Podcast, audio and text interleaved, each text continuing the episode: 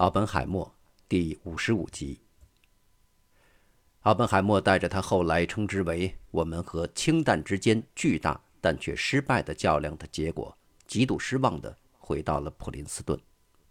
那年春天，乔治·凯南写信跟他说：“你可能不知道，你的科学思想已经深刻地影响了我。关于原子弹的讨论已在两个不凡的智者之间形成联盟。”这两位智者都本能并明智地反对以核大战威胁为基础的防御政策。凯南回忆说：“当我回想那些天时，在我脑子里赫然显现的是他对开放要求的坚持不懈。”奥本海默认为，对原子弹信息的保密增加了误解的几率。凯南回想起奥本海默的观点时说。你不得不坦率地和苏联讨论核武器的未来和他们的使用问题。凯南同意奥本海默的看法，他们都认为核武器是持久邪恶的大规模屠杀式的武器。很明显，对当时的人来说，到那时没人想得到这种武器。发展这些武器不会产生任何积极结果，因而它的发展对我来说从一开始就是可笑的。从个人层面讲，凯南将会一直感谢奥本海默带他走进研究院，使他能作为一位杰出的学者和历史学家开始新的事业。我由于你的信任和鼓励，有机会成为一个学者，从中年开始偿还我欠知识的债。然而，凯南在研究院的任命颇具争议，一些人质疑说，这位外交官没有出版过任何东西。因此，远称不上学者。多位数学家在奥斯瓦尔德·维布伦的领导下反对凯南，他们认为他不算是学者，而只是奥本海默的一个政客朋友。弗里曼·戴森回忆说，他们恨凯南，而且借这个机会攻击奥本海默。但是，奥本海默很欣赏凯南的才华，他通过理事会任命凯南，并承诺从主管津贴里给他一万五千美元的薪水。奥本海默不止反对氢弹，他还反对建立冷战军备。到1949年，他对在可预见未来的核武器裁减问题的进展很沮丧。然而，奥本海默试图利用自己的影响力，给政府和公众正在增长的对于核武器的期望泼一盆冷水。那年夏天，媒体引用他的话说：“核力量对于战机和战舰而言一无是处。”在顾问委员会里。奥本海默和其他科学家批评空军的莱克星顿工程，这是一项发展装备核炸弹飞机的计划。他的这番陈述得罪了受益于核技术发展的国防建设或能源工业中的人士。奥本海默在顾问委员会会议上的陈述基本上是无懈可击的，他很少流露感情，只有一次例外，那是。海曼里科夫简述海军在促进发展核潜艇中的义务的会议。里科夫抱怨说，原子能委员会对核反应堆的发展工作不够努力。他向奥本海默挑衅，问奥本海默是不是在等到掌握所有细节之后才去制造原子弹。奥本海默冷眼瞪着他，回答说：“是的。”虽然这位海军上将以专横无理出名。但是奥本海默一直控制住自己，直到他离开。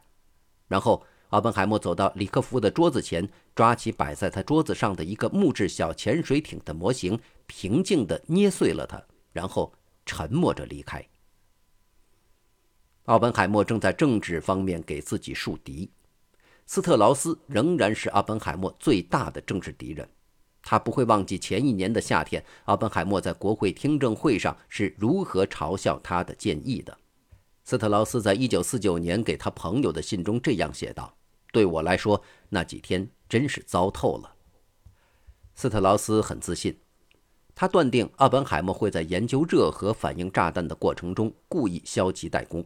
他认为奥本海默是一位不愿打仗、不渴望胜利的将军。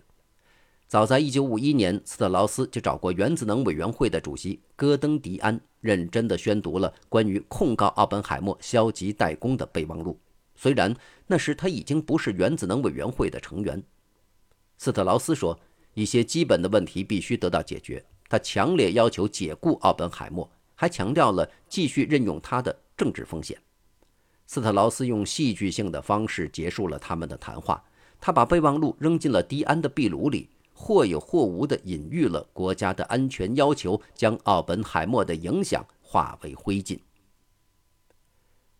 回到一九四九年的秋天，正当关于氢弹的内部讨论逐渐升温之际，斯特劳斯所获得的高度机密情报使他更加深了对奥本海默的怀疑。十月中旬。美国联邦调查局告诉他，被解密的苏联电报表明，苏联间谍已经打入了洛斯阿拉莫斯内部。密电好像暗示着是英国物理学家克劳斯·福克斯。他在1944年作为英国科学家代表团的一员到达洛斯阿拉莫斯。几周后，斯特劳斯和其他科学家更加清楚了福克斯接触了大量有关原子弹和氢弹的信息。当联邦调查局和英国情报机关调查福克斯时，斯特劳斯开始自行调查奥本海默。他打电话给格罗夫斯将军，要求提供奥本海默在联邦调查局的档案，并询问西瓦利埃事件。格罗夫斯给斯特劳斯回了两封长信作为回答，试着解释1943年发生了什么，解释为什么他接受奥本海默关于西瓦利埃事件的解释。在第一封信中，他强调。在他的信念中，奥本海默是忠诚于美国的。在第二封信中，他试着说明西瓦利埃事件的复杂性。格罗夫斯同时澄清，他不认为奥本海默在这件事中的行为是有罪的。他在信中写道：“认识到这一点很重要。假使我们利落地清除了所有过去结交过有共产主义倾向的朋友，或是在某一时期同情过苏联的人。”那么，我们早已损失了大批最具才华的科学家。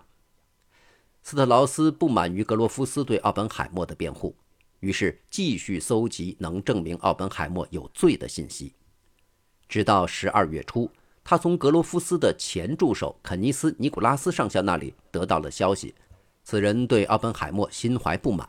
之后的几年里，尼古拉斯成为斯特劳斯的助手和证人。两人都对奥本海默充满敌意。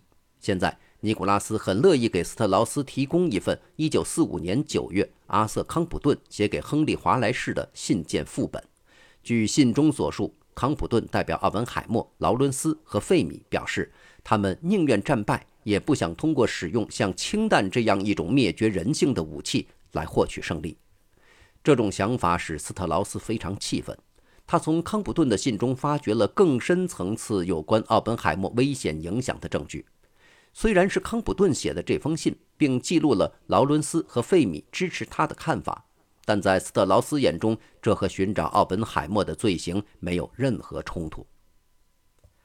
一九五零年二月一日下午，即杜鲁门签署发展氢弹的第二天，斯特劳斯接到了埃德加·胡佛的电话。这个联邦调查局的局长通知他。福克斯已于不久前供认了他的间谍行为，尽管奥本海默在福克斯调往洛斯阿拉莫斯的过程中根本没有插手，然而斯特劳斯还是指控奥本海默，认为福克斯的间谍行为是在他的注视下发生的。第二天，斯特劳斯给杜鲁门写了封信，信上指出福克斯一案只会更加说明您在超级武器计划中所做出的决定的正确性。在斯特劳斯看来，福克斯一案，还是他为保密政策和是否与对手保持在核技术上的共享，以及是否与英国或其他国家共同研究同位素等问题上的态度的辩护。而对于斯特劳斯和胡佛来说，福克斯一案的发现还会要求重新详查奥本海默的左翼背景。奥本海默在得知福克斯已供认的那一天，碰巧正与安妮·威尔逊·马克思。在中央车站有名的姆利巴吃午饭，他们一致认为福克斯在洛斯阿拉莫斯总是给人一种安静、孤独甚至可怜的形象。威尔逊回忆说：“罗伯特都被这个消息吓晕了。”另一方面，奥本海默怀疑福克斯关于超级武器所知道的东西可能差不多仅限于那辆没怎么用过的牛车模型。同一周，奥本海默告诉研究院的同事亚伯拉罕·派斯。说他希望福克斯已告诉苏联所有他知道的关于超级武器的计划，因为那玩意儿会使他们倒退不少年。就在福克斯认罪的消息公开的前几天，奥本海默在原子能联合委员会的行政会议上作证，其中有人第一次特别问到了有关他在二十世纪三十年代的政治交往。奥本海默冷静地解释说，他当时只是单纯地以为共产党人能解决大萧条时期国家所面临的问题。在国内，他的学生发现找工作很难；在国外，希特勒又是个威胁。虽然自己从来没有成为共产党员，但奥本海默自愿在战争时期和一些共产党人维持着友谊。然而，他逐渐看清了，在他所交往的某些共产党人缺少正直与诚信。据他自己说，至战争结束，他已经成为了一个坚定的反共产主义人士。之后，联合委员会中的一名年轻成员威廉·伯登给奥本海默很礼貌地写了一封信，感谢他所做出的表态。他说：“我认为您在联合委员会面前表现得非常好，我认为这会非常有益。”威廉·伯登毕业于耶鲁大学法学院，他聪明活跃，把苏联视为威胁。1946年，他写了一本杞人忧天式的有关未来可能发生核攻击版珍珠港事件的书《时日无多：战略革命》。伯登预言，美国的对手将拥有数量庞大的安装了核弹头的洲际导弹，并称几年后就会成为现实。在耶鲁。伯登和其他几个保守的同学买下报纸广告栏，专门撰文力劝杜鲁门总统向苏联发出最后核通牒，让斯大林决定要核战争还是核和平。参议员布莱恩·麦克马洪在看到这篇煽动性的广告后，雇下了28岁的伯登作为他在原子能联合委员会的助手。伯登第一次见到奥本海默是在1949年4月的一次顾问委员会会议上。在那儿，他冷静地聆听了奥本海默公开贬低莱克星顿计划。在该计划中，空军提议建造一架核动力轰炸机。奥本海默还对原子能委员会推行民用核设施的计划提出批评，认为这是一个危险的工程项目。伯登离开时，并未对他表示信服，只觉得奥本海默是个天生的领导者和操纵者。然而，在福克斯案之后，伯登开始想知道奥本海默是否比一个纯粹的操纵者更加危险。他在这些线索上的怀疑自然受到了刘易斯·斯特劳斯的怂恿。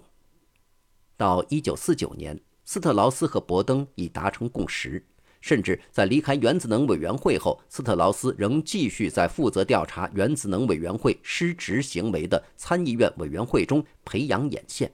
他们很快意识到自己对奥本海默的影响有着共同的关注。一九五零年二月六日，伯登出席了美国联邦调查局局长胡佛在联合委员会的听证会。表面上，胡佛是向委员会简述福克斯一案，但他最后详细的讲述了奥本海默的事情。参议员麦克马洪和国会议员亨利·杰克逊在当天的委员会会议上进行了讨论。现在，杰克逊和麦克马洪第一次从胡佛那里得知1943年哈康·西瓦利埃与奥本海默的接触，而前者曾建议或许应该将一些科学信息与他们的战时盟友苏联进行分享。胡佛报告说，奥本海默当时就拒绝了这一建议，但在疑心重重的博登脑海中，这一事件听起来仍然可以拿来指控。他开始怀疑奥本海默对氢弹的反对可能是出于对共产主义的忠诚。一个月后，爱德华·特勒告诉伯登，奥本海默想在战后关闭洛斯阿拉莫斯。他宣称，奥本海默已经说过：“让我们把一切都还给印第安人吧。”伯登还第一次被告知，奥本海默的妻子基蒂·奥本海默曾嫁给一名在西班牙战死的共产党人。当伯登。麦克马洪和杰克逊得知奥本海默最近已经开始利用他的影响去推动开发战术核武器这个计划时，他们都很慌张。对于空军及其在国会的支持者来说，奥本海默的主动行为被看作是一种刻意削弱战略空军主导地位的动作。杰克逊和他的同事考虑了战略空军发动核打击的能力。杰克逊在一次演讲中指出，到目前为止。我们的核优势已经将克里姆林宫牢牢控制住了。在核军备竞赛中落后，将意味着我们这个国家的自杀。苏联最新的一次核爆炸表明，斯大林在原子能方面已倾其所有。现在到我们也必须倾注所有的时候了。感谢收听这一期，欢迎继续收听下一集。